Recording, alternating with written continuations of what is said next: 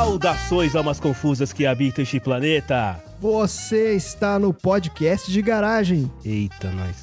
Eu sou o Cello. E eu sou o André. É. André, cadê a chefinha? Então, ela tá ocupada, que ela pediu pra eu vir fazer a abertura aqui pra ela, que ela tá terminando de fazer um negócio ali. É importante o que ela tá fazendo, que ela não conseguiu vir aqui gravar? Não é que seja importante, mas é que eu acho que já virou um vício, entendeu? Porque ela tá assistindo dorama Hum. aqui sem parar, em loop, eterno. Acho que já faz uns três dias que ela tá sem comer, assistindo dorama. Cara, eu imagino, tipo assim, sabe a chefinha com um pacote de Doritos, com Doritos no cabelo, assim, sentada na frente da televisão. É tipo Aí o isso. Andrezinho chega com comida e fala, amor, você precisa comer. Ela, peraí, peraí, que agora que ele vai dar o negócio lá do deodorante. Mas é exatamente isso. Aí ela fica brava porque ela fala assim: não, mas como eles falam em coreano, se você me interrompe, eu não consigo ler a legenda, não sei o quê. Falando de mim aí, Aí, Aí, ó. deixa só Chegou. terminar o dorama que você vai ver, tá? Acabou o dorama? Acabou o episódio? Pois é, minhas queridas almas confusas. A chefinha foi abduzida por uma febre mundial chamada dorama. E a gente resolveu vir aqui conversar sobre isso, porque eu realmente não, não sei ainda, não tô envolvido, né? Ainda não fui picado pela aranha radioativa do dorama. Mas temos aqui o Andrezinho que está vendo lá, né, em louco. E temos também o Bruno, o nosso querido amigo Bruno que volta aqui no PDG, porque Bruno, pelo que eu ouvi dizer, você também é um fã de dorama, mas você ainda conseguiu separar um espaço na tua agenda pra gravar com a gente. É isso? Confere, é isso? Pera aí, que o Park Yonso tá quase beijando a Sun Lee. Calma aí. Aí, ó. Só mais dois segundos. É agora. Meu Deus do céu, eles estão segurando a mão. Ah lá. Qualquer momento agora. Bom, Andrezinho, é, então por favor, cara, abre a porta da garagem pra gente ver o que a gente faz com esses dois. Então, muito bem. Bora abrir a porta da garagem.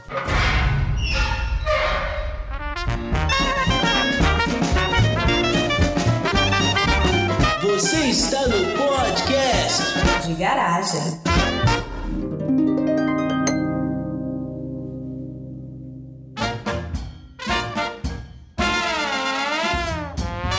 Bom, pessoal, na verdade, assim, a ideia inicial era a gente gravar um episódio do PDG sobre dorama. Mas aí, tanto a Marina quanto o Bruno, que acho que são as únicas duas pessoas que eu conheço na Baixa Podosfera que assistem dorama, não podiam porque eles estavam ocupados, né? E a Marina não conseguiu mais ninguém, porque todo mundo que ela conhece que assiste dorama preferiu assistir o dorama do que vir gravar um episódio de podcast. E aí a gente resolveu, né, trazer o Andrezinho, que tá vendo lá. E assim, chefinha, vamos lá, né? Você tem um minuto, chefinha, ou você tá ocupado aí? Só pra, né? Só pra Já minha- pausei aqui, já pausei ah, aqui. Que bom. O André, ele assiste dorama também, só que Olha ele aí. assiste por osmose, entendeu? Ah. Porque tá passando no cômodo que ele tá. É a televisão aqui é do tamanho da parede, então não tem como você estar nessa casa e não assistir o que está passando na televisão, entendeu? Que você enxerga um quilômetro de distância. Exatamente. Eu assisto por falta de opção, porque o que, que eu vou fazer? Entendeu? Tá aqui no ambiente. Mas ainda bem que o Bruno tá aqui, porque ele vai me defender. Verdade seja dita, só não assiste dorama quem não sabe o que é dorama, porque na verdade já assistiu o dorama. É isso aí. Bom ponto, Bruno. Talvez eu já tenha assistido, mas eu não percebi que é um dorama, certo? Exatamente, exatamente. Eu trago fatos, eu trago aqui a minha carta virada pra baixo. Olha aí. Eu vou colocar ela aqui e daqui a pouco eu revelo ela. Quando eu comecei a pesquisar sobre esse episódio, eu pesquisei o seguinte, né? Como que a gente faz a intervenção ou a interdição de uma Você pessoa? fez uma pauta, Marcelo? Não, eu sempre faço pauta. Parece que o Perez é uma zona, mas não é essa Ah, zona também. aí. Não é essa zona, assim. Sempre faz pauta. Né? Não é essa zona Ah, também. então tá bom. De vez em quando a gente tem alguma coisinha. E eu fui pesquisar. Mas aí, quando eu tava pesquisando sobre intervenção versus interdição, tava um linguajar jurídico muito chato pra uma pessoa que está fazendo isso depois das 6 horas da tarde no dia de trabalho. E aí, eu preferi pesquisar o seguinte. Eu fui lá no Google e digitei. Por que as pessoas viciam em dorama? Ora! hum, divida conosco essa pílula de conhecimento. Aí o Netflix do Marcelo começou a falar: sugestões para você. Love Alarme, O Rei Eterno e tudo pá, pá, pá, pá, pá, na sua cara. 25, 21. Eu vou falar pra vocês que a gente tem muita coisa pra discutir, porque assim, eu tenho sites, abas abertas aqui no meu navegador. Uma delas se chama 20 problemas terríveis que viciados em doramas enfrentam. Deuses. A outra tem as cinco fases do vício em doramas. E por aí vai, cara. Não tem uma associação dos dorameiros anônimos aí? Existe, Andrezinho, Aquelas existe. coisas, tipo, ó, tô há dois dias sem ver dorama e ganha uma fichinha. Se você, se você procurar no. YouTube, tem grupos e grupos de pessoas que discutem. Cara, eles são uma nova legião de fãs, assim, absurda, cara. Absurda. Eu só não faço um Dorama Cast porque eu teria que editar. Aí, É, Randy. Dorama Cast. Olha aí, Randy, mais uma aí pingando. pra- Eu preciso de outro emprego pra pagar o Randy pra esse monte de podcast, gente. Vocês não estão entendendo. Essa questãozinha. É por isso que eu me autoconvido. É, é verdade, concordo. Eu queria explicar pro ouvinte por que, que esse negócio de dorama, dorama, dorama, porque isso virou uma febre. Não é só aqui, não é só na sessão aleatória que vocês ouvem falar disso.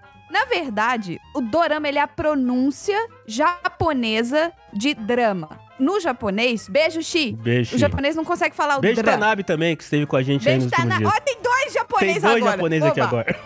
A pronúncia do DR não sai. Então ele fala dorama. Se você for pro Japão, André, ninguém vai te chamar de André. É deré. Lá você é Andoré. Andoré. Andorra é como mandorim. Porque eles não quase. conseguem falar o dra. Eu sou Buruno. O melhor nome é Marina. Ele é corretamente pronunciado em qualquer língua. Ah. O Marcelo, Marcelo, você não é Marcelo. Você provavelmente vai ser tipo Marucero. Um Mário, assim. sério? Marucero. Ah, Porque Mário, eles também sério. não falam o L. Ah, não Não fala. tem o Marcelo. Enfim, eu não sou japonesa. Ouvinte japonês. Tanabe, manda um áudio aí É. como é que fala Marcelo em japonês. é isso A aí. gente já começou com informação na cara mesmo. É isso aí. Porque aqui é cultura. Tem dorama, mas tem cultura. Muita. E aí, apelidou-se toda essa mídia que vem da Ásia, principalmente do leste asiático, de dorama. Mas na verdade, o meu vício principal é nos K-dramas, que é os dramas coreanos. Tem o C-drama, que é o da China, tem o J-drama, que é o Japão, e por aí vai. Cada país tem a sua mídia gigantesca. Olha aí. Mas dorama, ele é meio que um. engloba toda essa mídia do, do leste asiático. Hoje a maioria dos nossos ouvintes tem acesso à Netflix, nem que seja a senha do, do primo, do cunhado, do irmão do vizinho. Se você procurar, você acha. Deve ter uma categoria lá só de mídias do leste asiático, mídias em mandarim, mídias em coreano e por aí vai. Exatamente. O K-drama, o dorama coreano, nada mais é que, tipo assim, a mesma coisa que é as séries americanas, só que na cultura coreana. É a mesma coisa. Então, se você, ouvinte, é viciado em Grey's Anatomy, você não pode falar de mim, não! Deus, É cara, isso tá on aí. fire. Eu Nossa, só queria dizer que a, a minha cliente acabou de passar por um momento difícil. Ela viu um episódio complicado.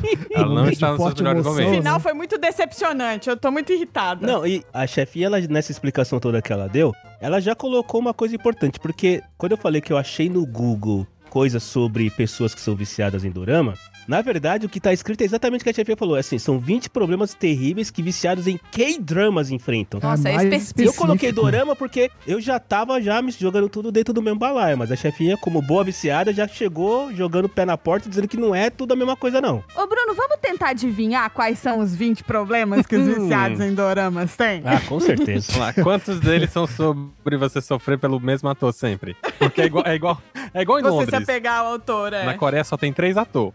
Então os mesmos sempre. É o Wagner Moura coreano. Wagner o- Moura Tem o Kawan Raymond coreano, Janequine Tem o coreano. Rodrigo Santoro coreano. La Plato. Ah, não, ele não fala do ator. Ele fala de algumas outras coisas aqui.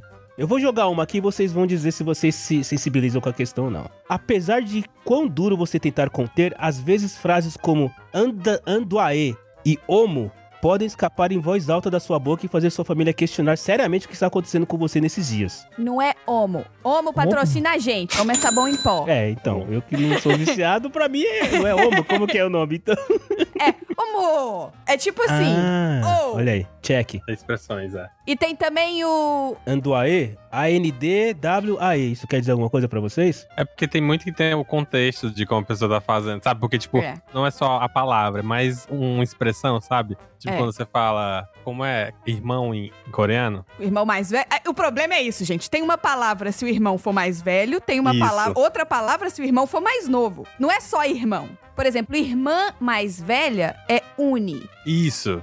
Tem muito. Uni. Oni, Oni, É. Oni. E o mais engraçado é que eles falam o nome, quando é uma pessoa que te conhece mais intimamente, eles botam um A no final do, do nome. Então, por exemplo, se o nome é Gongyo, eles falam Gongyo A. Eles botam um A do nada no Isso, final do isso. nome, assim. É muito engraçado. Agora, nessa lista sua aí, Marcelo, por um acaso tem alguma coisa falando dos finais da série? Tem, tem sim. Tem sim. Quer ver? Ai, ai. Isso é uma coisa que eu posso dar um depoimento aqui, porque a nesse negócio de. Ela fica nesse Então, pra você dela. ouvinte, de novo, que não tá acostumado, os K-dramas são séries de 16 episódios de uma hora. Isso também tá escrito aqui. Isso. Algumas séries têm 12 episódios, mas é muito raro. Normalmente, são 16 episódios de uma hora. Isso, tá Isso, escrito aqui. aí. Isso Agora eu tenho dois comentários. O primeiro é que a Marina não assiste filme porque ela acha que demora muito. E ela Ah. assiste esse negócio de 16. Ah, Filme tem duas horas de duração, que absurdo. Vou assistir um dorama de 16 capítulos de uma hora. Podia ter assistido dois capítulos do meu dorama. Exato, tem isso. É aí ela assiste os 16 capítulos do dorama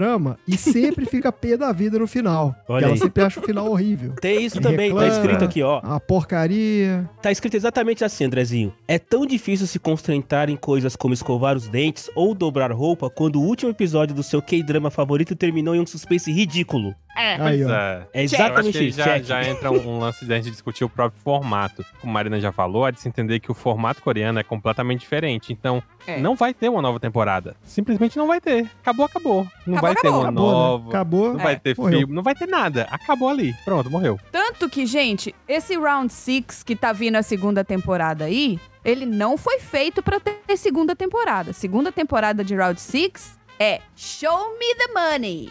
Alguém É enfiou muito dinheiro. Não vai ser bom. Porque a história não foi feita pra ter uma continuação. Então eles vão tentar enfiar uma continuação ali.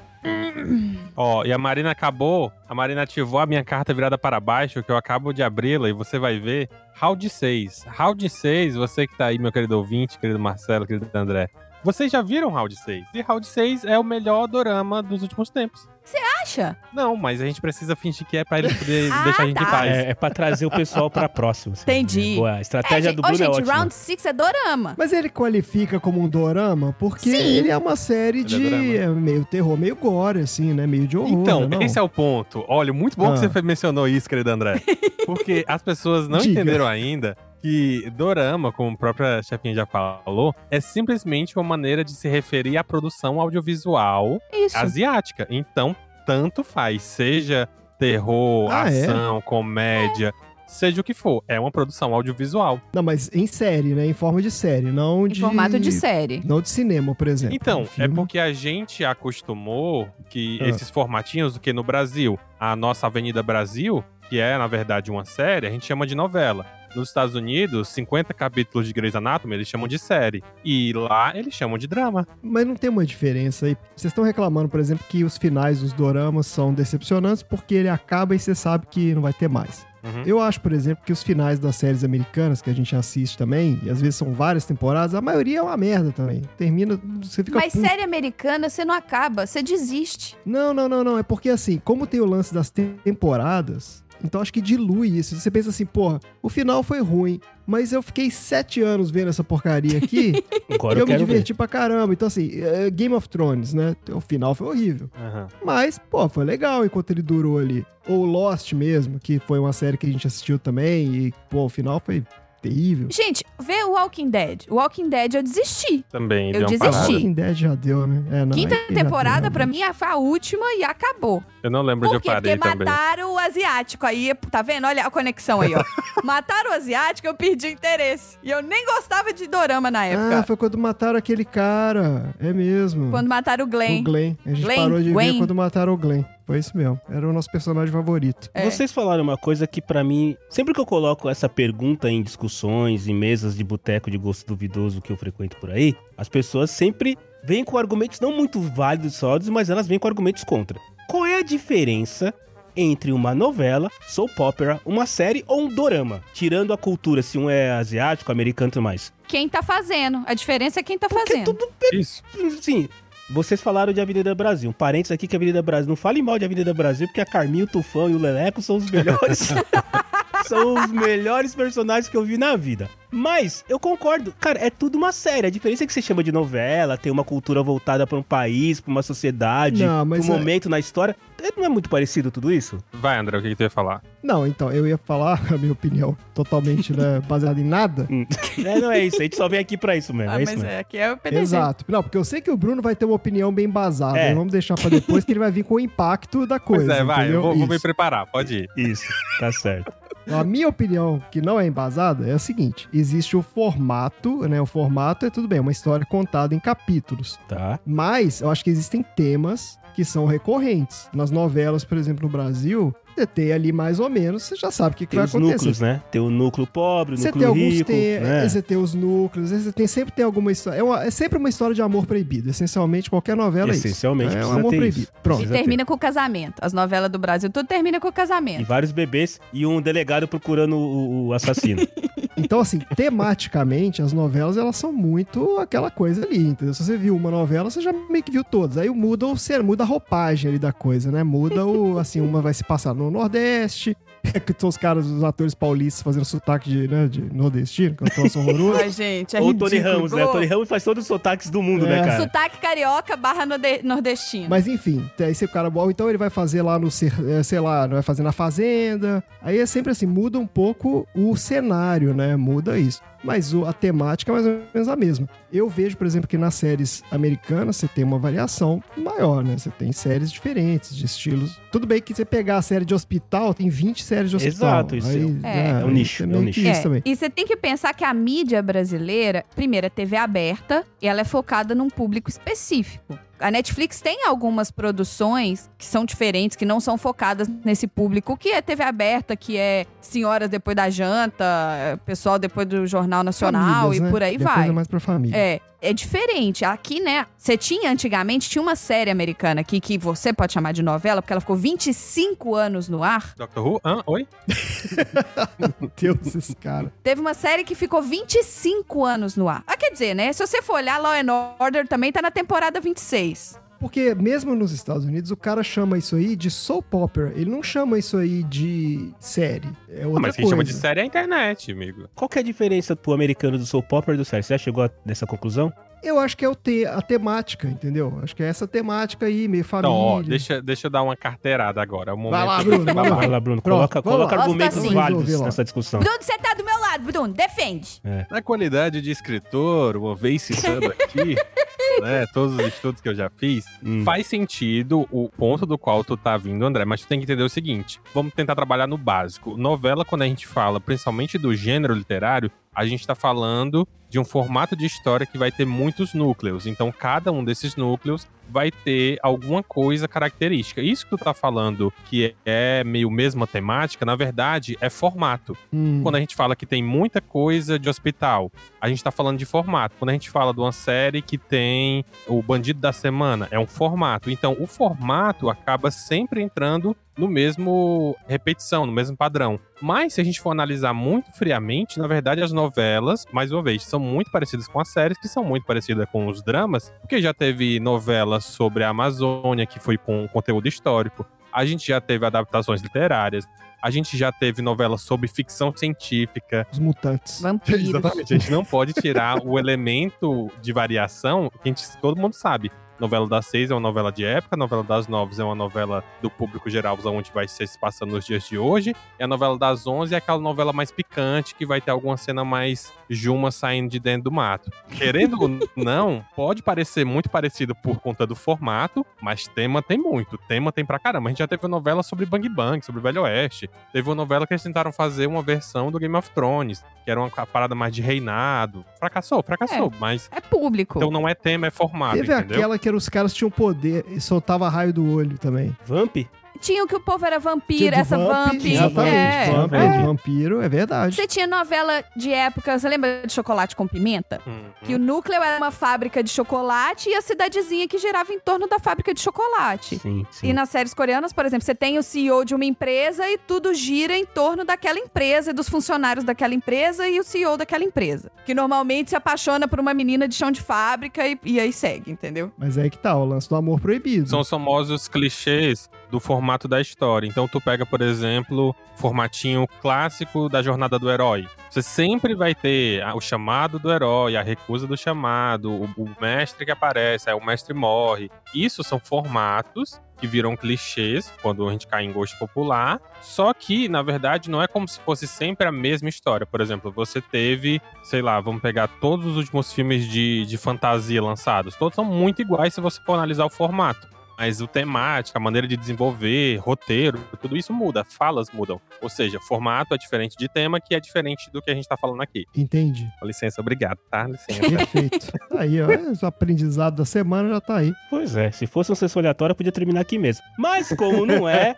eu tenho aqui uma outra coisa, então. Porque eu tenho várias abas a respeito, eu tô perdido nas abas, assim. Eu tô abrindo todos os meus navegadores, eu tô perdidaço. O fazer pauta do Marcelo, André, é assim: abre um monte de aba e vê o que, que dá pra É, usar. Eu tô vendo. Isso. Abre 20 abas e É, sai vamos lendo na dizer- hora ali. Vamos dizer que a gente, a gente, quem sabe, faz ao vivo.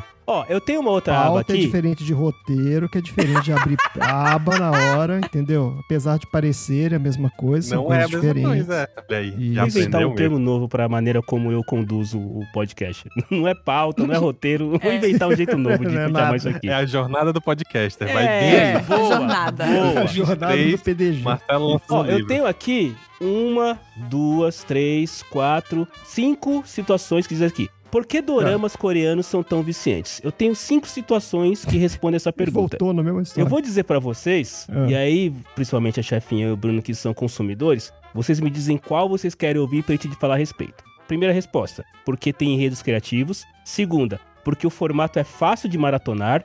Terceira, porque tem um elenco melhor que o outro. Quarta, porque tem uma inserção em uma nova cultura. E quinta, porque você quer ver um beijo. Qual dessas vocês querem discutir? Pra eu poder ler aqui o que eles falaram. Não, gente, vamos falar do beijo, Bruno? Vamos lá. Boa. Por que você quer ver um beijo? Tá aqui.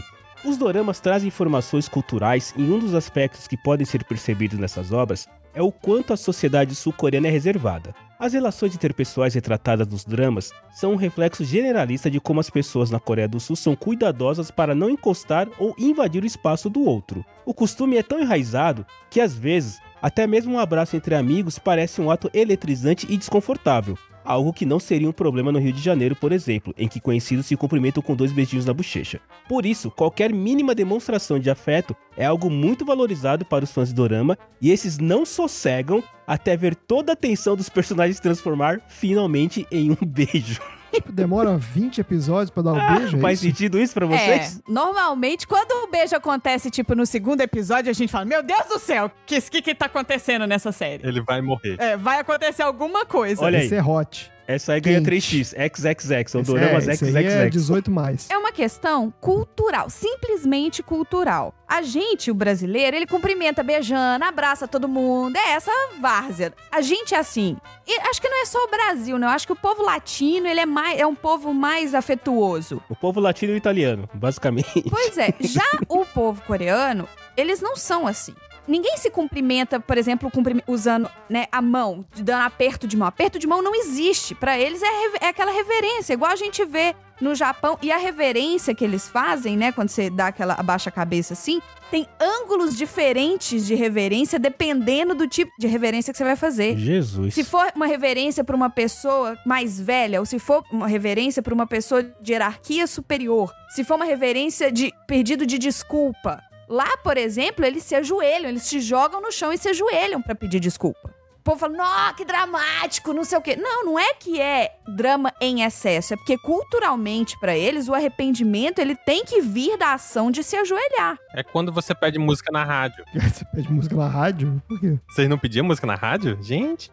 Não, eu pedia, Eu mas pedia, eu não mas eu não ficava de joelho, não não. me ajoelhava, não. Não, mas tipo assim, o equivalente, entendeu? Tipo, a maior demonstração de afeto que você pode ter por alguém é você mandar uma música na rádio e dizer assim, essa aqui vai pra fulaninha. Olha aí!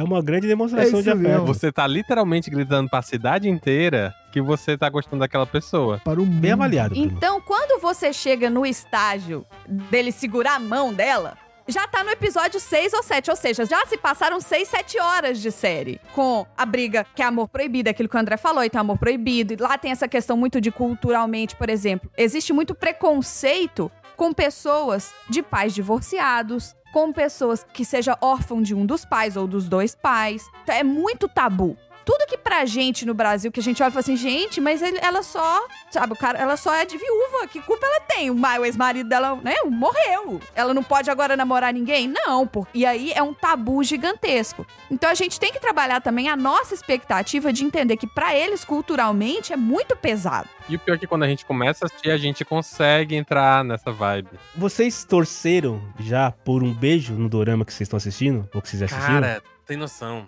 Meu Deus do céu. Sério? Ai, Jesus. Tu tem, ó, eu assisti uma parada, e, e nem é tão dorama, é reality show, porque eu também sou o louco dos reality show, né? e aí, ele se chama Terrace House. Inclusive, tem altas polêmicas que eu conto depois, se vocês quiserem. O que acontece? No Terrace House, você acompanha jovens morando numa casa, e cada um vai meio que viver sua vida, só que eles estão compartilhando ali, e cada um tem um objetivo muito específico, né? Tipo, uma pessoa quer se encontrar na vida, a outra quer encontrar um emprego, a outra quer entrar na faculdade, e tem a mesma quantidade de homens para mulheres. Aí, quando eu comecei a assistir, eu tava nessa vibe, tipo, é um Big Brother sem ser Big Brother, é um Big Brother legal porque eles estão vivendo a vida deles. E você consegue sentir muito essa ideia de cultura, né? Você consegue perceber os elementos que diferem da nossa cultura que é tão aberta e pra eles que é tão fechada.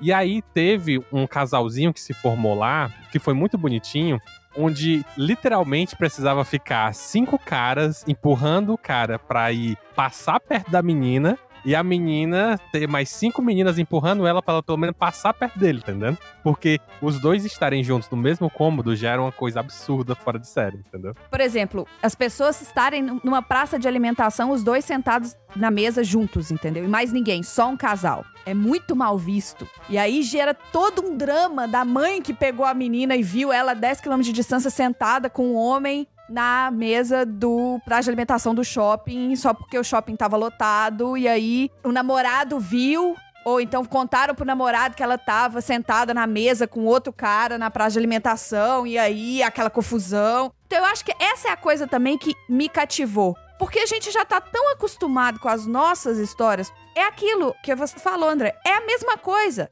É tudo aquela mesma fórmula. Aí você tem o drama médico, aí você sabe, você tem o drama policial, ou você tem o romance. Mas no final é tudo a mesma coisa. Quando você enfia uma cultura diferente no meio, pode ser até a mesma história. Mas ela tem outro viés, ela busca outra coisa. Eu acho isso muito interessante. É a gente pegar, por exemplo, tem uma série que é o Good Doctor, ainda tá no ar, eu acho. Sim, E tá. é uma série de hospital em que você acompanha um personagem que ele é, se eu não me engano, ele tá dentro do espectro autista. Essa série tem vários problemas, mas enfim, a gente fala disso depois também. Ah. Enfim, você vai acompanhando. E existe a versão original, que é da Coreia do Sul, se eu não me engano, e a versão americana. Falei isso tudo no sessão aleatória, mas não sei se já vai ter saído quando esse episódio sair, então pode ser que esteja, mas pode É, ser que fica não. ouvindo tudo aí, uma hora É, você se ouve encaixa. os dois que você vai achar. É, aí. E aí, tipo, você consegue notar que, por exemplo, na versão americana, vai ter muito mais pegação, referência a Grey's Anatomy, pessoal literalmente língua na garganta, e aí a médica tem que pegar outra médica, tá entendendo? E na versão coreana não vai ter isso tudo, eles vão pra outro lugar. É a mesma história, é o mesmo formatinho, igual a gente tava mencionando antes, com até os mesmos personagens, mas as dinâmicas viram outras. Mas vamos lá, eu vou voltar à minha pergunta de cinco minutos atrás. Vocês estão torcendo mesmo para um beijo? Assim, você fala, puta, eu tô torcendo, eu quero ver esses Sim, dois se você fica, beijarem. tipo assim, você fica Cara, assim, vai. Você fica torcendo vai, mesmo, assim, você fala, vai, vai. agora vai Esse rolar. reality Vai. que eu te falei, eu segui os dois, eu segui a, a menina e o cara no Instagram, eles terminaram, eu fiquei mal. Cara, Eu fiquei, Ai, meu Deus. que vacilo, Esse é o reality velho. show Pô, mesmo, cara. Esse é o reality Eles eram tão vida. lindinhos juntos, eles eram tão fofinhos juntos. Ela jogava hockey e aí ela se achava super masculina, né? Porque tem toda essa questão. E ele era modelo, então o pessoal achava que ele se achava demais. E aí não deu certo. Mas, ô Bruno, não teve uma novela dessa da MTV também? Não, é sério, tô lembrando disso.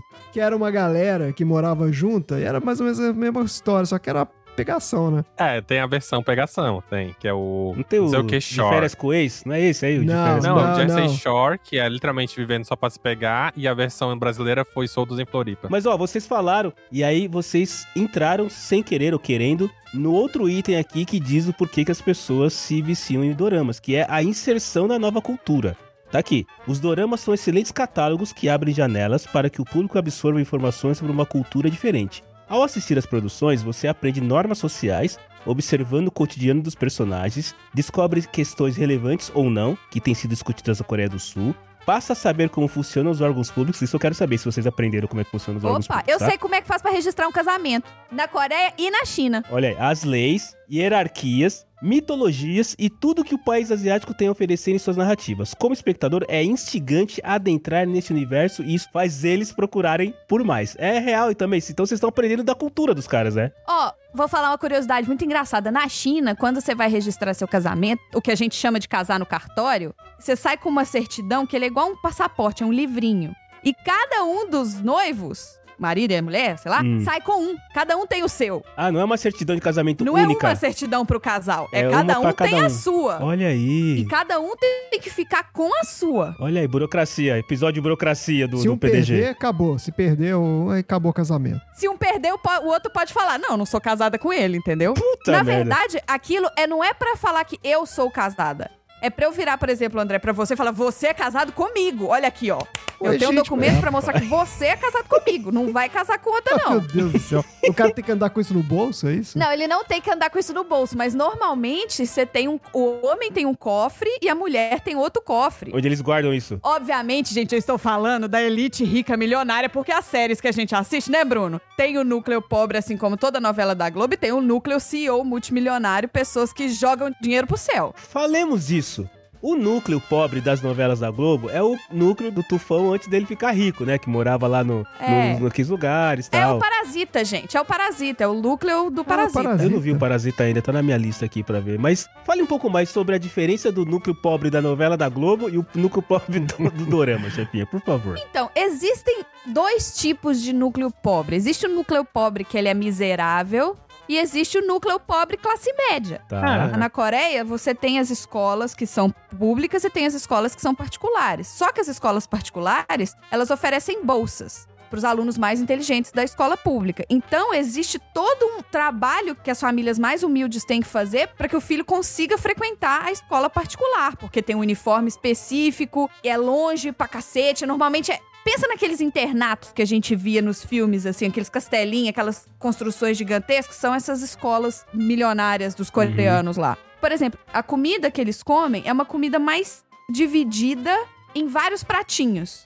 A gente, como que a gente come o nosso arroz com feijão? Você vai servir na mesa? Você tem lá o arroz, tem o feijão, tem o bife, tem a batata frita e a salada. Aí você pega um pouquinho de cada e bota no seu prato, certo? Sim. Menos o André que não come cebola. Aí a gente vai, cada um tem o seu prato e cada um come do seu prato. Lá, cada um tem uma cumbuquinha de arroz e todos os side dishes, né, todos os acompanhamentos são em cumbuquinhas que vão espalhadas na mesa e você pega direto com o seu palitinho do meio da mesa e enfia na boca. E a pessoa que tá lá na frente, na sua frente, pega do me da mesma cumbuca e pega na boca. São vários potinhos pequenininhos em vez de você tá comendo no seu prato. Ah, é um negócio mais colaborativo. Pra eles, por exemplo, é um mega luxo você sair para jantar num restaurante e pedir uma pasta. É coisa de muito chique. Hum, Entendi. De milhares de wons. De quem? Wons. O que, que é o É a moeda. Ah, uma pergunta, o que, que é OPA? Opa, é. Então, Opa! Um, dois, três. Opa, é tipo o- uma forma de se referir a, a outra pessoa de maneira. É isso, né, chefinho? Tipo, de- respeitosa. é uma forma de se referir a um homem. Ah, Então depende. Se fosse, tipo, seu namorado, de uma forma carinhosa, hum. mas também pode ser de uma pessoa mais velha que tem muita intimidade com você. Por exemplo, um amigo muito próximo, que é mais velho que Chama você. de opa. Você chama de opa. É, porque, tipo. Mas quando o, o, o Psy fala opa Gangnam Style, o que que tu tá falando? Não é a então? mesma coisa. Não é o É. mesmo Ah, não opa. é? Não. É, essa parte do OPA tá aqui nos 20 problemas terríveis que os viciados enfrentam. Que ele diz aqui, quando todo mundo tem que ficar em silêncio na sua casa, pois você precisa ouvir a voz sexo do seu OPA em alto e bom som. É a Ah, pessoa que ela gosta. Isso, tá vendo? O opa é aquela pessoa O que crush? você tem o crush. Também você pode chamar o seu crush de opa. Seria o Cauã Raymond, assim, o Cauã Raymond aparece, o que é o famoso Cauã Raimundo. Por exemplo, uma mulher pode chamar um amigo mais velho, Ah. que ela tem uma amizade de muito tempo, de opa. Quando ela começa a namorar e começa a chamar o namorado pelo nome, quando vira a fichinha e começa a chamar o namorado de opa, Hum. é porque ela gosta muito dele. Toda novela é assim. A primeira vez que ela chama ele de opa, Hum. ele, sabe, dá aquela. Daquele, Fraquejada? aque- e dá aquela tensão musical, né? é, dá aquele, Aquela pausa dramática, sabe? aquele zoom na cara dela, aí É. volta pra cara dele, volta pra Aí cara ela dela. faz aquela cara de tímida, assim, ai, é isso mesmo que você ouviu. E você atendeu o telefone. Se eles te ligarem, Marcelo, você fala assim, obseio, Quem? Opseio. e t- André, é, é mais sério do que eu imaginava, cara. Eles já estão desenvolvendo um dialeto, uma maneira de comunicação só E se entre você eles. quiser agradecer alguém, você fala assim, kamsamida. É assim que funcionam as grandes equipes que dominam o mundo. Eles começam definindo um diálogo só entre eles. Bruno, me diz uma coisa. Que dia que foi na sua vida, você se lembra, quando foi que você falou, tá aí, deixa eu ver qual é que é desse dorama, e aí você abraçou e nunca mais saiu. Você lembra do primeiro que você assistiu Caramba. assim? Por que que você foi assistir? Se alguém te falou, se foi a Marina que te levou pra esse mundo. Não fui O que eu, não. aconteceu, cara? Vamos por partes. É importante lembrar o querido ouvinte, que eu já falei várias vezes, eu sou um maluco que assiste tudo e amo reality show.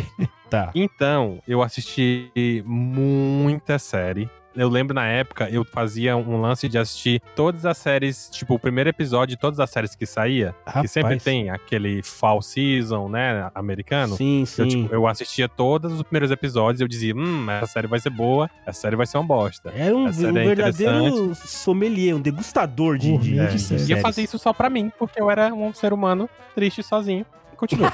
Aí, Eu tô rindo, mas é com respeito, tá? só que agora com acesso à internet, né? É, agora um ser humano triste sozinho, mas com acesso ao mundo inteiro. E aí, Tá. quando você consome muito uma parada, você enjoa. Sim. E aí eu saí das séries, voltei pros animes, porque eu já assisti animes na TV aberta. Tá. Dos animes, quando começou a enjoar, eu fui pros tokusatsu.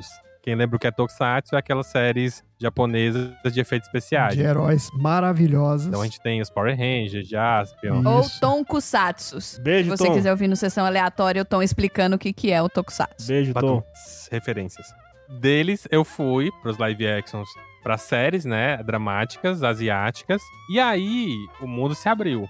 Fui pros... Ficava alternando entre reality show, série, reality show, série, reality show, série. E aí, vale mencionar que durante um tempo, uns dois, três anos, eu escrevi pra um site de cultura japonesa em que eu resenhava programas, né? Tipo, Olha séries, aí. realities, essas coisas. Então, durante dois, três anos, eu realmente fazia esse trabalho de consumir as séries, fazer uma análise, fazer um review, tipo uma coluna mesmo, fazer uma matéria sobre o conteúdo. Então, Você escrevia fiz. pro, I- pro IDB asiático? IMDB asiático? Então, não, eu, Tá. eu sempre era, sempre fui contra, porque é muito difícil você encontrar informações. Que essa galera aqui tem uma certa dificuldade com o IMDB, né? A gente tem, Tem, uma- um é. certo pé atrás com o IMDB, mas segue É aí. porque, né, coisa a gente fica assim, né? Os americanos são difíceis. Mas aí eu ficava, tipo, alternando sempre. E foi quando eu comecei a ficar, caramba, tem muita coisa boa aqui, tem muitos elementos. E aí eu descobri, né, esse até que eu já citei, né, o Good Doctor, que eu acho que foi o primeiro que eu fiquei, peraí.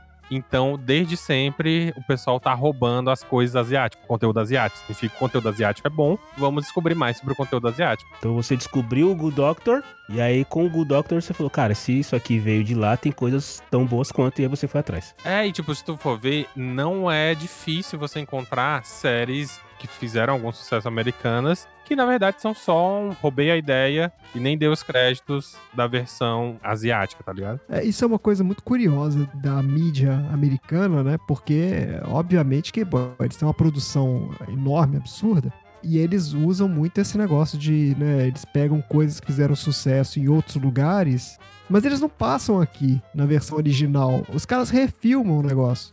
E muitas vezes modificam, né? Assim. Power Ranger, gente. Power Ranger nada mais é que um Tokusatsu americanizado. Mas tem série sueca, tem série, tem vários tipos de séries, assim, de vários países, né? E os caras fazem de novo, o que é muito doido E isso. mesmo quando é na mesma língua, tipo The Office. The Office eles refizeram a versão que era É. original, era inglesa, mas eles fizeram Isso a mesmo. versão Uma versão americana. americana. E todos são uma bosta, mas enfim. Não é sobre isso. Concordo. Ô André, considerando É. uma frase que eu gosto muito que diz que nada se cria, tudo se copia e o erro se propaga, eu diria que talvez, você que tem uma idade próxima à minha, talvez nós já tenhamos assistido um dorama, um K-drama, um J-drama, sei lá. A gente assistia o Jaspion da vida, né? Assistia o Changeman da vida. Será que isso pode ser considerado lá atrás? Como um dorama? É, então. Eu acho que não, porque esse é um outro, apesar, a gente tá falando de novo da história do, do formato e tudo. Ele é um formato em série, mas ele tem é a um fase 3 da outro- negação que eu tô vendo aqui. As cinco É fases. isso é. que eu ia falar. As cinco fases do vice em Se não dorama. chamar de dorama, não, Não, é é, o dorama. formato. O formato herói japonês é outra coisa. Você acha que não? Você acha que o Jaspion não pode ser ca- encaixado na, no, no, no balaio de dorama? Akira é dorama, falei. O Andrezinho tem coleção de Akira. Ele mostrou aí no Bar dos Nerds alguma vez, não é? Informação aleatória. Você tem dentro da TV asiática uma divisão muito evidente dos tipos de programas. Então você tem programas para crianças de 10 anos, programa para crianças de 5 anos, programa para bebês, aí vem programas para jovens, programas para tá entendendo? Tem programa pra cachorro agora, vocês já viram? Mas é pro cachorro assistir ou é Pro programa cachorro assistir. É, Pro cachorro pro assistir. cachorro é um assistir? streaming. Não é só um programa, Marcelo. É um streaming que você paga à parte, Ah. Um que é canal. só de programação para cachorro. E, e o que passa numa programação para cachorro? Dog TV. Não, São ok. outros cachorros, cachorro pa- passeando. Deus Brincando do com o ser eu quero- humano. esquilos, Eu quero acabar. A passarinhos. humanidade tem que acabar, pelo amor de Deus. que fase que vocês estão do visto de Dorama? Que tem a, a primeira fase é a curiosidade, a segunda é o isolamento, a terceira é a negação, que é o Andrezinho falou: não, não, não, não. Já isso não é Dorama, tá bom. A quarta é a reflexão e a quinta é a aceitação. É, Eu já tô na aceitação. Você, Bruno, em qual fase você tá? Eu acho que eu tô entre a 4 e a 5, porque você tem que entender o seguinte. Como eu tenho um programa na rádio, né? Fiz já fiz questão de citar isso. O ataque de Eu oportunidade. tô não só falando sobre o K-dorama, K-drama, como eu também tenho que defender os K-pop. Então, já tô dentro da cultura total. Então, vem gente falar mal de K-pop e eu me sinto na obrigação de defender o K-pop. Você abraça a causa mesmo. É isso aí. É, eu já tô nesse nível, entendeu? Você tá entre a reflexão e a Eu aceitação. tô, porque eu ainda tô naquela de pensar, nossa, existe muita variedade. Sabe aquela pessoa que quer brincar de intelectual? Era eu. Tipo, nossa, você tem que ver, tal, não sei o quê. eu tô assistindo só porque eu sei que eles vão se pegar em algum momento. Mas, nossa, é muito lindo a arte, a cultura, a, a cinematografia dessa cena. Você vê que ele tá imitando uma. res- Não, eles só estão se pegando mesmo. É só isso mesmo. E você, chefia, qual fase que você tá? Aceitação já? Eu percebi que eu passei da fase da negação quando a minha amiga, que agora eu vou mencionar ela finalmente, eu sei que eu não te mencionei ainda, a Roberta, que é nossa ouvinte aqui do PDG. Beijo, Roberto. Beijo, Roberta. Obrigado por ouvir a gente. Quando a Roberta, eu tava mandando mensagem pra ela falando sobre um dorama específico que eu tava assistindo, ou sobre alguma outra coisa, sei lá, que ela pegou, ela voltou no histórico do WhatsApp e viu uma mensagem minha falando assim: Mas esse negócio é muito longo. Olha aí, olha aí, A gente André. perde a atenção, nananã. Aí ela mandou um lembrando o quê? Com o dedinho pra cima, assim, ó, e pá! E minha- as print. minhas mensagens. Ela começou a botar uma por uma das mensagens que eu coloquei criticando Dorama. Olha aí, Roberto. Aí eu vi que é, eu passei pela fase da negação e a Roberta jogou ela na minha cara. Mas é isso, eu já tô na super fase da aceitação. É, não, você isso aí curte é... mesmo e dane-se. Muito bem, isso aí, É, tem que não, e aceitar. assim, de verdade, gente, tem tanta coisa, tem tanta mídia pra assistir. Não preocupa com o que eu tô assistindo, eu tô assistindo é pra mim, não é pra vocês, entendeu? Muito então, bem. assim, e a mídia coreana, eu acho que ela é uma coisa tão saudável. Se você for comparar, que as coisas que eu assisto não é terror, não tem nada gore, eu pulo essas séries que eu, né, desses estilos de série que eu não gosto. Então, é simplesmente história de novelinha, água com açúcar, e o tempo vai passando e você fica mais leve. Você sabe que aquele negócio não vai ser uma tragédia horrenda que você vai ficar mal. Sabe aquelas. Tem, que tem série que você assiste que você sai mal, que você sai detonado. Não, eu não Sim. quero isso. Eu quero só passar meu tempo, rir um bocado dos. Porque uma coisa engraçada das séries coreanas é que eles botam uns efeitos sonoros do nada. Ah, tem onomatopeias assim pra É, ilustrar? aí se a menina fica com vergonha, aí de repente dá um barulhinho assim, ó. Aí aparece, tipo, abre aspas, gigante na cabeça dela, assim. Literalmente, aparece desenhar duas aspas e ela inclina a cabeça pro lado, assim. Ou então faz a bochecha dela ficar mais vermelha pra mostrar que tá com vergonha. Faz a cara da pessoa ficar inteira vermelha, pimentão. Um negócio meio Batman anos 60, assim, tipo. É, mas assim, você vê que são uns efeitinhos. Que você fala assim, gente. E tem muita coisa muito engraçada. É aquilo, gente. É Rede Globo. Tem os mesmos atores pra todos. Então você tem aqueles caras que são muito engraçados. Na hora que você bate o olho, você fala, ah, esse cara tá aqui. Pode saber que essa série, esse cara vai fazer parte do núcleo engraçado na novela. E batata, sabe? É isso. Você depende daquilo pra qual você assiste. Uma coisa que eu achei muito interessante nas séries coreanas, aí eu não sei, Bruno, se você gosta tanto desse lado quanto eu, mas uma coisa que eu achei muito legal são as séries de fantasia. Uhum, isso. Como são as séries de fantasia? Se você for falar em lendas brasileiras, o que que é a lenda brasileira? A gente tem Mula Sem Cabeça, Saci Curupira, Pererê. Saci Pererê. Então, assim, a gente conhece as nossas lendas, a gente acaba conhecendo as lendas que estão no mainstream americano. Você conhece, por exemplo, os feriados de Halloween, as histórias de Halloween. A gente já falou aqui do perdão do Peru, né, André? Pro Thanksgiving. A gente conhece a tradição do Thanksgiving. A gente já conhece um pouco também da história norte-americana por tudo que a gente assiste, mas a gente não tem noção do que, que são as lendas asiáticas. A gente fala, ah, é tudo samurai. Não é. Existe, por exemplo, uma lenda muito legal que é a lenda da raposa de nove caudas. Ah, esse aí já teve vários doramas disso aí. Tem uns cinco ou seis doramas que tem essa história da raposa de nove caudas. E é muito legal. É igual o Saci. O Saci é aquele menino de uma perna só, que tem um chapéuzinho assim, que você pega ele assado. A raposa de nove caudas é a mesma coisa. É uma raposa que tem nove rabos fazendo um leque assim, mas ela vira à noite, ou acontece alguma coisa, ela vira um ser humano, ela tem uma pérola dentro dela, essa pérola armazena energia, tem uma forma dela passar essa pérola para outra pessoa e por aí vai. E aí você vai vendo essas histórias. Os romances também de época são muito legais. O de época pra gente é chocolate com pimenta, são aqueles vestidinhos dos anos 20. De época deles é tipo 600 anos antes de Cristo. Até porque tem algumas coisas que são tipo, eles conseguem misturar muito bem o que seria uma fantasia épica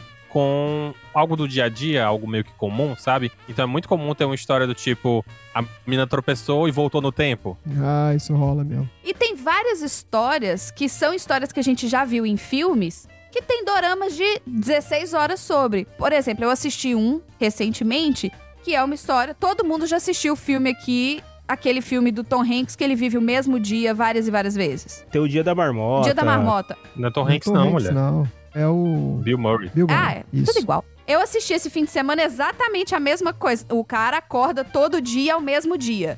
E aí aquela coisa, ele resolve aprender alguma coisa, ou ele resolve ganhar dinheiro e vai e fica preso naquele loop do mesmo dia. Então são histórias que a gente já viu. São histórias que a gente já conhece, mas a gente tá vendo com uma perspectiva diferente, numa cultura diferente. Isso eu acho muito legal.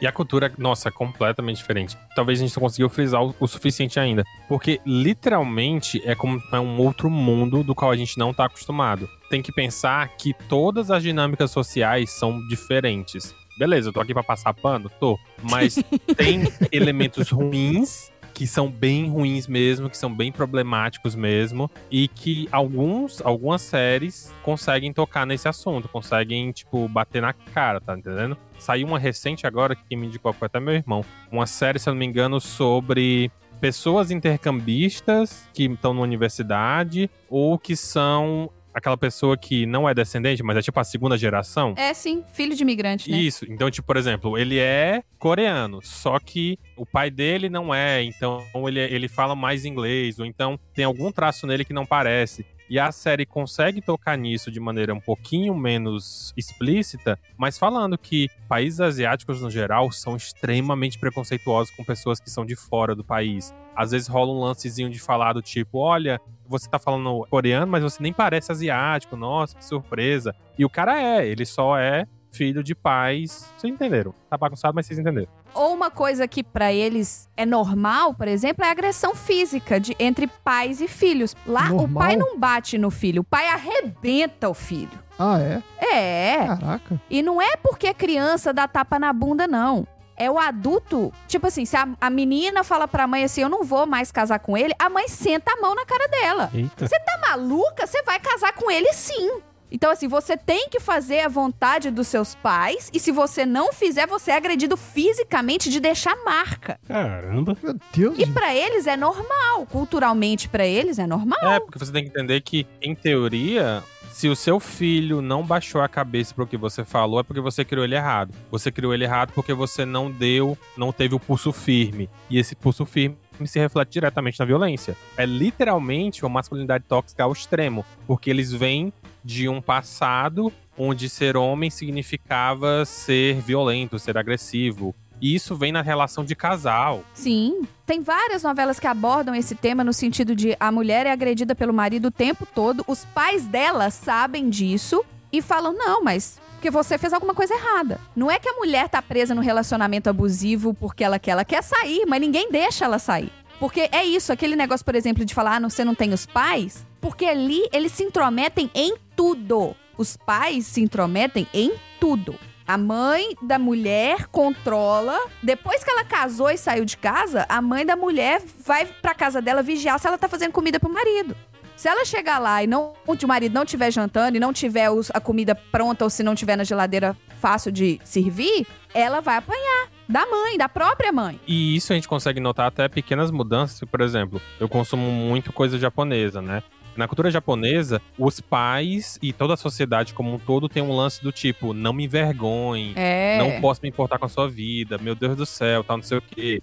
É até um ditado comum no Japão, o lance do tipo, você não pode ser o pré que se destaca. Você tem que ser o mais neutro possível para você não se destacar. E isso é muito louco quando você compara com a gente que tem uma, uma filosofia inteira que é seja você mesmo, por assim dizer, certo? E aí quando você vai pra Coreia, o lance, você precisa ser o mais perfeito possível. Você precisa estar dentro de todos os padrões necessários. Tanto que você vê produtos de beleza, por assim dizer, nascem aonde? Nascem na Coreia. Nó.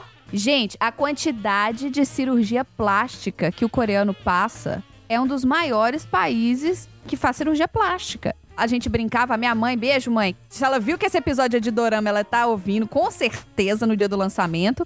Por exemplo, aqui você fala, ah, você passar no vestibular, minha filha, eu vou te dar um carro. Se bem que hoje em dia carro custa o mesmo preço, né, de um apartamento, mas tudo Aqui bem. é, eu vou te dar um frango. E lá na Coreia, se você passar na faculdade, eu vou te dar uma cirurgia plástica. Caraca. E outra, o que seria uma pessoa feia pra gente? A gente tá acostumado que os feios que a gente vê na novela é a Juliana Paz, é, a Paula Oliveira, certo? É absurdo, é absurdo. Mas lá, a menina ser feia é ela ter, por exemplo, meio milímetro a mais de sobrancelha. Nossa. É num nível absurdo. E aí existem séries, como eu falei, altamente problemáticas, e isso é uma cultura asiática real, que são extremamente gordofóbicas, que é no elemento do Sim. tipo, Ah. o vilão é o gordo, e aí tem uma série que tá na Netflix em tudo, que é o Switched, se eu não me engano. A sinopse é o seguinte: a fulaninha tinha uma vida perfeita.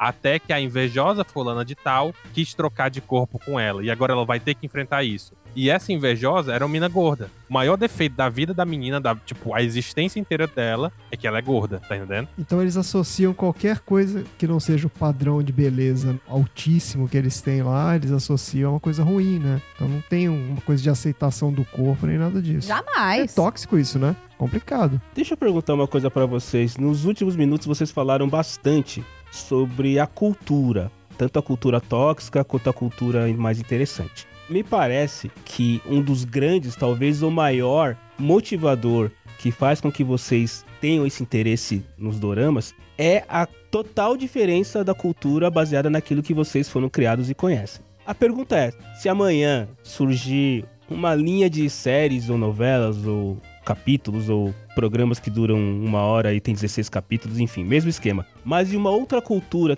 tão desconhecida quanto a oriental, será que vocês também vão ser fisgados? Vocês também vão abraçar a ideia?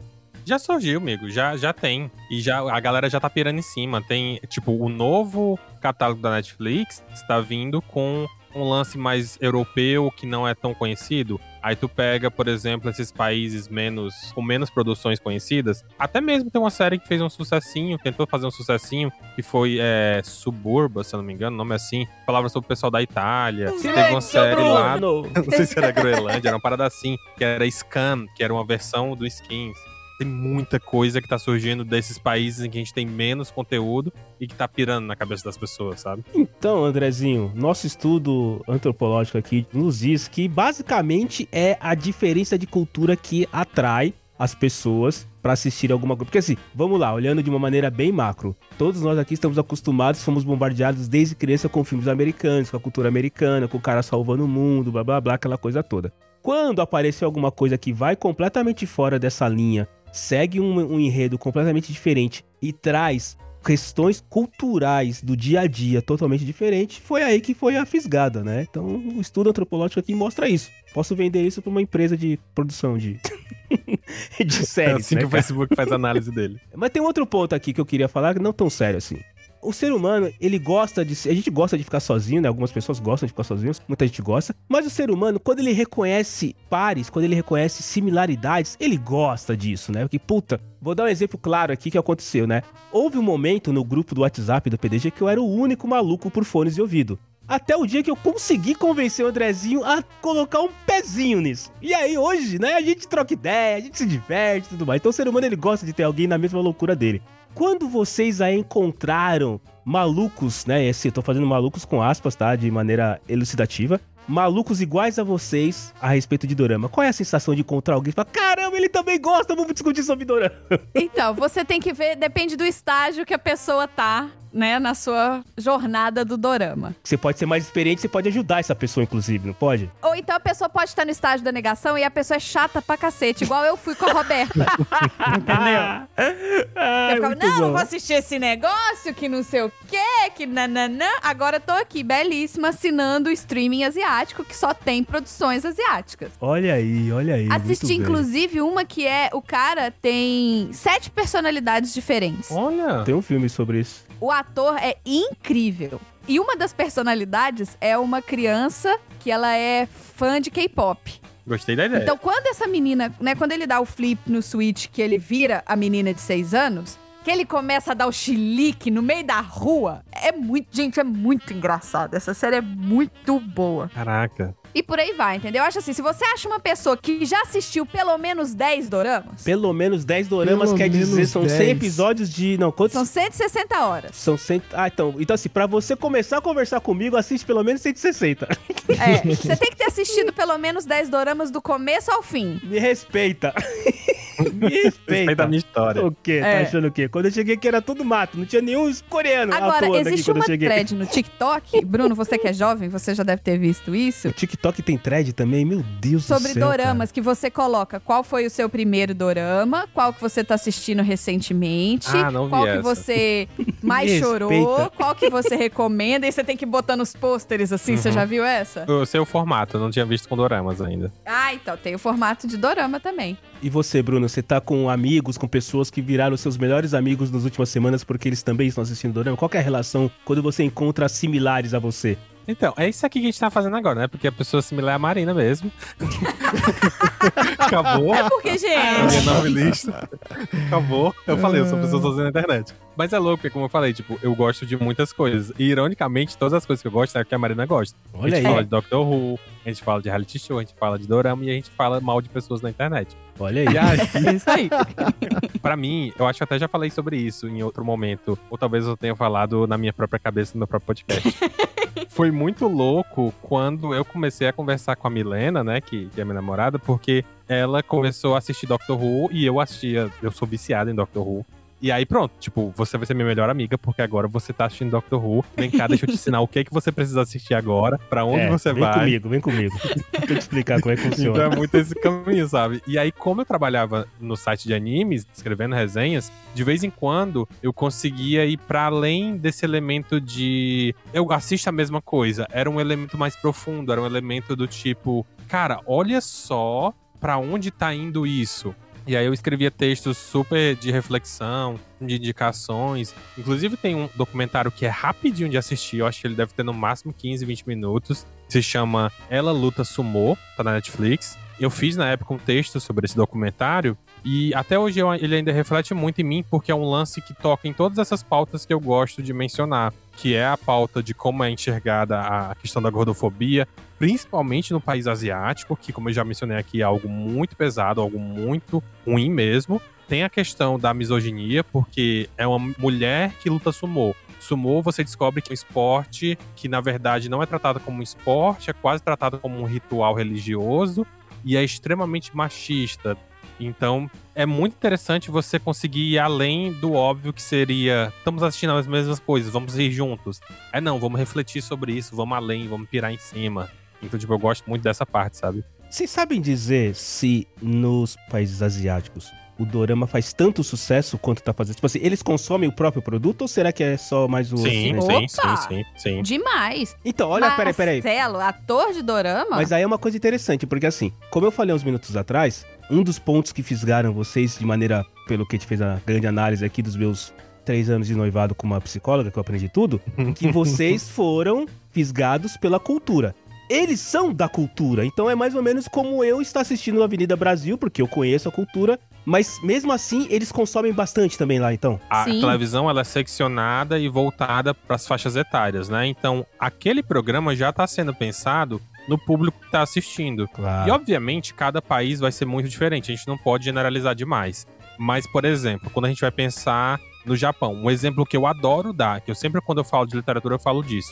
Mangá é uma parada, mangá é o quadrinho japonês. Ele é uma parada tão prolífera, tão prolífera, que no mês saem 50 histórias com o mesmo plot. Que seria, por exemplo, vamos pegar uma coisa bem comum, que seria o Isekai, que é quando o humano é transportado para um mundo diferente do dele. Tem 50 histórias do mesmo formato.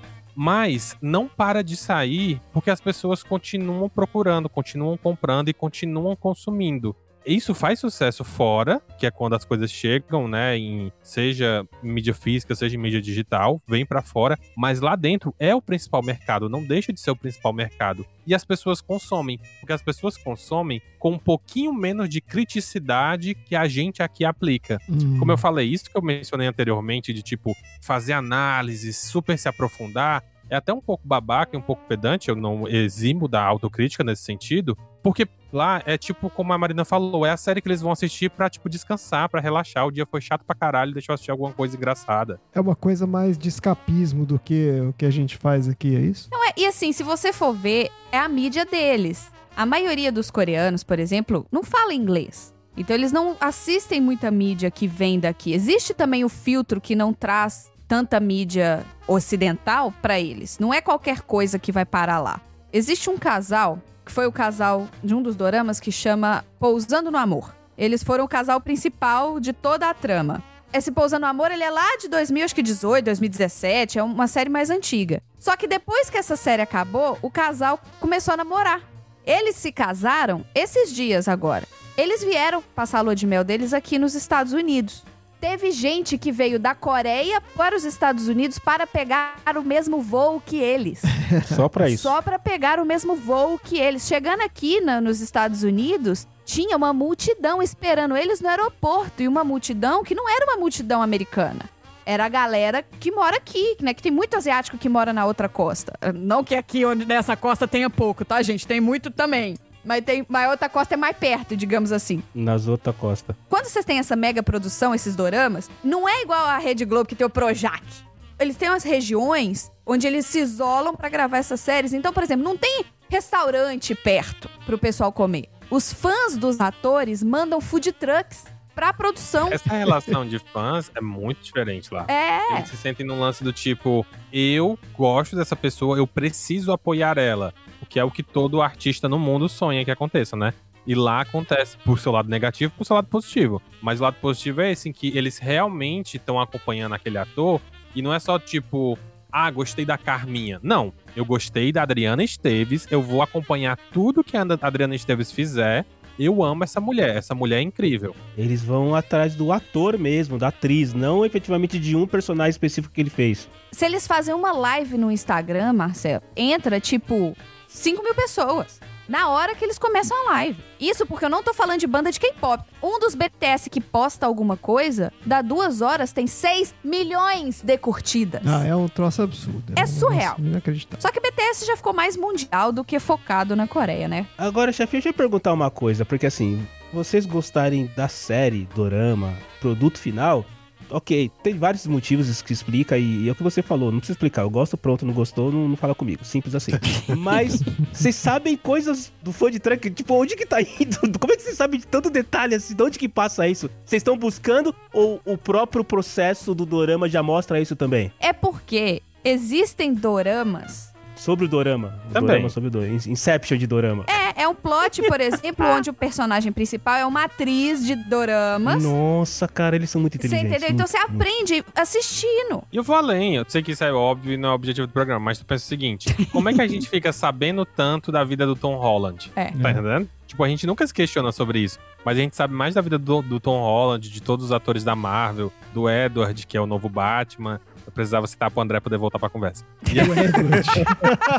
eu tô pensando aqui, quem é Edward, pô? Quem é Edward? Robert Pattinson, o Batman Ah, novo. tá. Eu também parei. Falei, o que, que é Edu- Edward, cara? Que Batman? Já estão fazendo outro Batman, não vi nem Então, como é que a gente fica sabendo tanto da vida deles? Porque o pessoal faz entrevista, faz matéria, faz coisas. Só que a gente naturalizou tanto você conhecer da vida dos americanos que quando a gente vê uma- um vídeo do TikTok que é alguém com uma legendazinha em, em coreano, que a gente fica tipo, caramba, que é isso, meu Deus, que estranho. Mas a cultura da celebridade não é diferente? Assim, a relação com a celebridade? Ou é, ou é viagem minha? Porque eu acho a impressão que eu tenho é que os caras lá realmente, assim, É um nível quase de idolatria Endeusado. mesmo. Bitomania. Sim, assim, é o nível, é, é, é, bitomania. é, nível bitomania, exatamente. É por isso que eu te falo, tipo, pro lado bom e pro lado ruim. Tem até um filme que é muito interessante, aí fica a dica de filme em anime. Que se eu não me engano é Hana, Nana, Ana. Depois eu vou refazer essa indicação, vocês vão entender.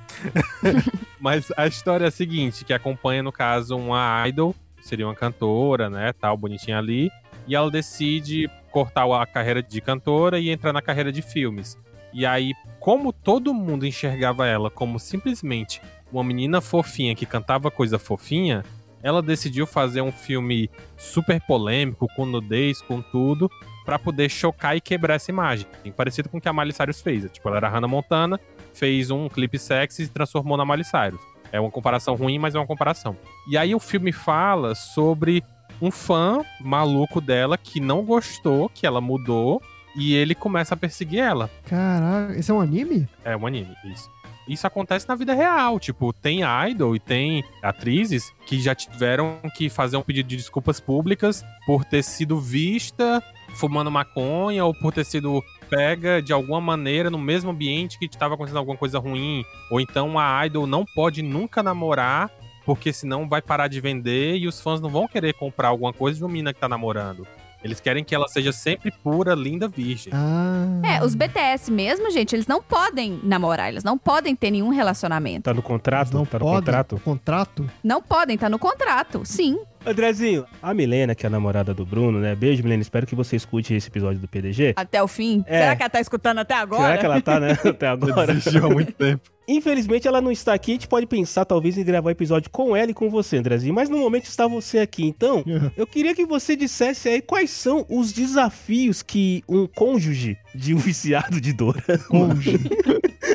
enfrenta no seu dia a dia ali, naquele momento que você está em casa, naquele momento que vocês estão em casa, naquele momento que vocês estão trabalhando, enfim. Quais são os desafios que um cônjuge de um dorama, dorama maníaco, como é que chama dorama? Vocês têm um nome? Dorameiro. Dorameiro. Vocês se cumprimentam assim, e aí, Dorameiro? Assim, tá bom, então os É, Dorameiros. você também é Dorameiro. Dorameiro? Eu sou Dorameira. Beleza. Como é que é o relacionamento dia a dia ali com o Dorameiro, Andrezinho? Você podia dizer pra nossa audiência aí, pode servir de ensinamento, inclusive, né? Como conviver com o Dorameiro de uma maneira adequada. Não, é- A gente sabe que você alimenta a Marina bem, isso é um ponto importante.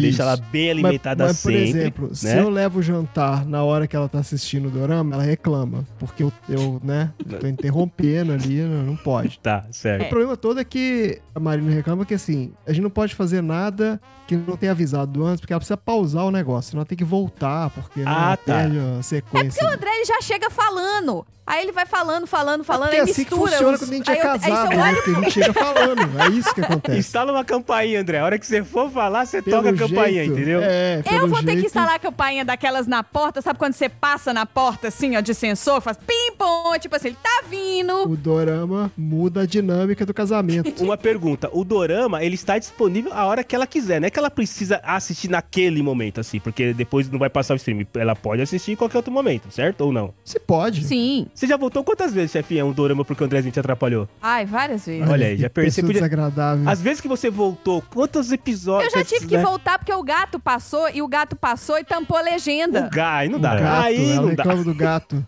Briga com o gato também. Eu brigo e falo assim, Para de Tuca, tampar a mamãe não legenda." fala coreano, espera, fica aqui do lado. Ah, Ô, Bruno, você já pensou em fazer treinamento de coreano já? Já peguei muita coisa, assim, né? De Olha aí. você ouvir. Já cheguei no nível em que algumas coisas eu consigo me tocar do que tá sendo dito. Olha aí, mas não só cara. de coreano, Ah, mas de Olha isso. japonês principalmente. É porque você assistiu mais anime do que, né? Do que os K-dramas aí. Não, e quando você vai pro chinês, já era. É. Não dá. Já era. Nossa, Chinês, é pra absurdo. dentro demais, gente. Eu não consegui entender. E não tem expressão. Ah, eu não gostei. Apesar de que, na hora que você lê a porra da- do plot, é muito bom.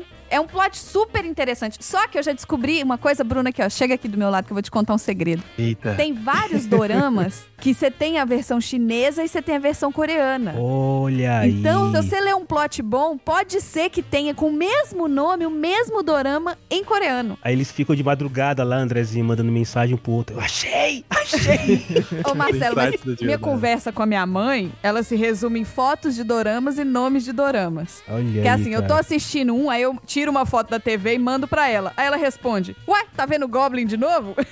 ela já sabe todos. Andrezinho, eu te cortei. Você ia falar alguma coisa, eu te cortei. Não, porque você tinha perguntado o negócio do- da Marina, né? Se era difícil. Porque assim, o que acontece muitas vezes é que ela some, ela desaparece, assim, ela fica, tipo, várias horas sumida. Dentro do apartamento de quantos metros quadrados? Só é, pra, às vezes né? eu tô fazendo alguma coisa aqui, eu falo, "Ei, já faz um tempo que eu não vejo a Marina, o que será que ela tá fazendo, né? Eu chego lá, ela fala, ah, porque eu Dois tô, tô aqui no, no Dorama. Dois dias quando eu vejo a Marina. Aí é isso que acontece às vezes. Eu confesso que teve um dia que o André tava viajando. Foi uma noite de quarta pra quinta-feira. Que eu tava assistindo um dorama, que ele tava tão bom, ele tava bom ao ponto de eu baixar os episódios no celular pra assistir no metrô enquanto eu ia pro Pilates. Qualquer momento que eu tinha oportunidade, eu tava assistindo o dorama.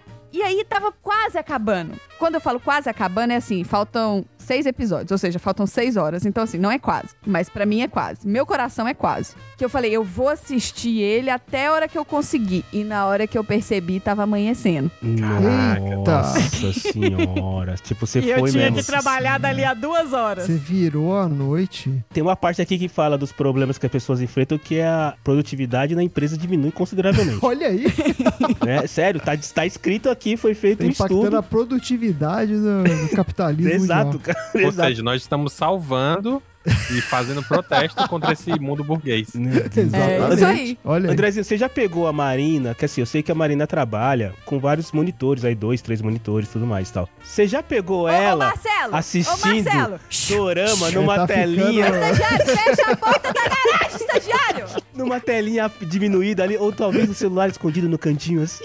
O André já pegou assistindo Dorama no iPad. Olha aí, no iPad, ao mesmo tempo que as outras salas estavam ligadas no trabalho. Né, porque ela, ela fala que às vezes ela tem um intervalozinho entre, né, uma reunião e outra, daí ela dá aquela, né, dá aquela doramadazinha rapidinho, pra ver se vai rolar um beijinho ali. Não, várias horas de almoço, né? Vou almoçar no meu computador trabalhando de qualquer jeito, mas eu não vou deixar de fazer a minha hora de almoço. Então eu deito aqui do lado na cama e dou play no episódio. Oh, uma hora de almoço é um episódio inteiro de Dorama. Bom, não sei, Andrezinho, você, depois de 90 minutos que a gente tá falando sobre doramas aqui, qual é a tua relação? Vamos assistir um dorama pra ver qual é que é? Você tem medo disso? Será que a gente pode ser medo. salvo?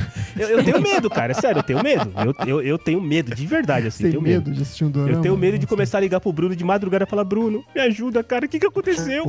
Ah, é assustador mesmo. O Opa não falou como é que é o Opa, né? O Opa não Opa. falou. O Opa, é Opa. O Gangnam Opa não Style. Eu não falou. consigo falar opa sem ser do Gangnam Style. É, eu também não consigo falar. Eu, eu não consigo falar Opa sem lembrar do Rick Martin, cara.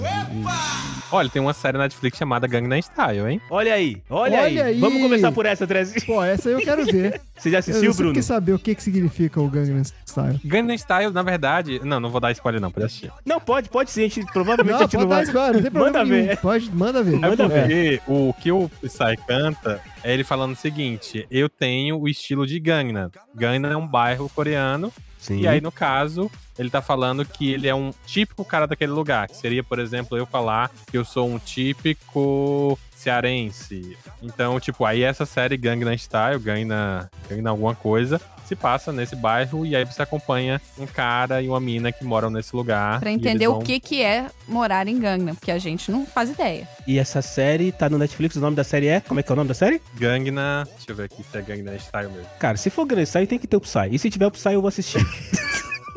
se tiver eu vou assistir. Teve muito tenha dúvida. cis.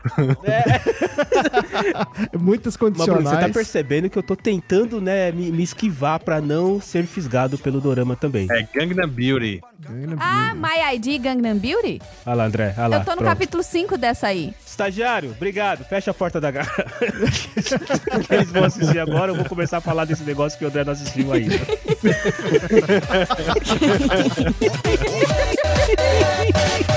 Open Gangnam Style.